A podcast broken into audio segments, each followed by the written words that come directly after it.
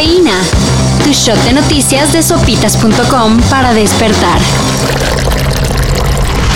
¿Quién sabe qué le picó a AMLO? Pero en la mañanera le nació proponer hacer una pausa en las relaciones diplomáticas con España. Yo creo que nos va a convenir a los mexicanos y a los españoles, desde luego al pueblo de México y al pueblo de España, hacer una pausa en las relaciones, porque era un contubernio arriba. ¿Así nada más? Bueno, según el presidente, durante varios sexenios, la madre patria ha sacado provecho de la relación con México. Esto en referencia principalmente a empresas españolas que operan en el país. El gobierno de España se dijo sorprendido por la propuesta de AMLO. Y pues nada, pide que México sea más claro. Habría que preguntarle qué es lo que ha querido decir con eso y cuál es el tenor oficial que le da a esas eh, declaraciones. Mínimo que mande una nota diplomática para explicar qué es eso de darnos tiempo. Ya no puedo hacer ningún comentario entonces. Ya es una plática aquí, una conversación, o sea, para que eh, la gente tenga todos los elementos. Yo lo tengo que platicar. Eres enfermero y ahora que bajó la pandemia, según te quedaste sin chamba, pues en Alemania te están buscando.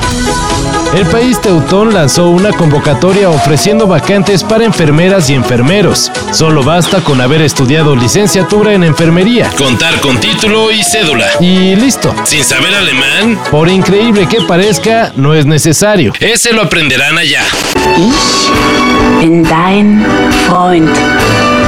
Ich bin dein Interesados, chequen la página del Servicio Nacional de Empleo. Tienen hasta el 23 de febrero. Si pudiera hacer que un momento durara para siempre, este es el que elegiría. Me alegra que lo hiciera. Fue una buena vida. Diez años después de su última temporada, Futurama, la serie creada por Matt Groening, volverá con nuevos episodios. Este revival será transmitido por Hulu, la misma plataforma que trajo de vuelta a los Animaniacs. ¿Entonces podremos vivir nuestras vidas de nuevo? Oh, pues sí, hasta ese horrendo robot, como se llame. Ah, eso sí, no recordaremos nada de lo que pasó. ¿Y tú qué dices? ¿Quieres hacerlo de nuevo? Sí quiero. Se espera que la nueva temporada de Futurama conste de 20 capítulos y se estrene en marzo de 2023. Eso es para mi familia y para todo México. Que los sueños se hacen realidad. Donovan Carrillo, el primer mexicano en pasar al programa libre del patinaje artístico en unos Juegos Olímpicos, los hizo soñar. Ayer el oriundo de Zapopan, Jalisco, tuvo una destacada participación en la final de la disciplina y aunque no alcanzó medalla, se lució en la pista. 138-44, 218-13, cuarto lugar.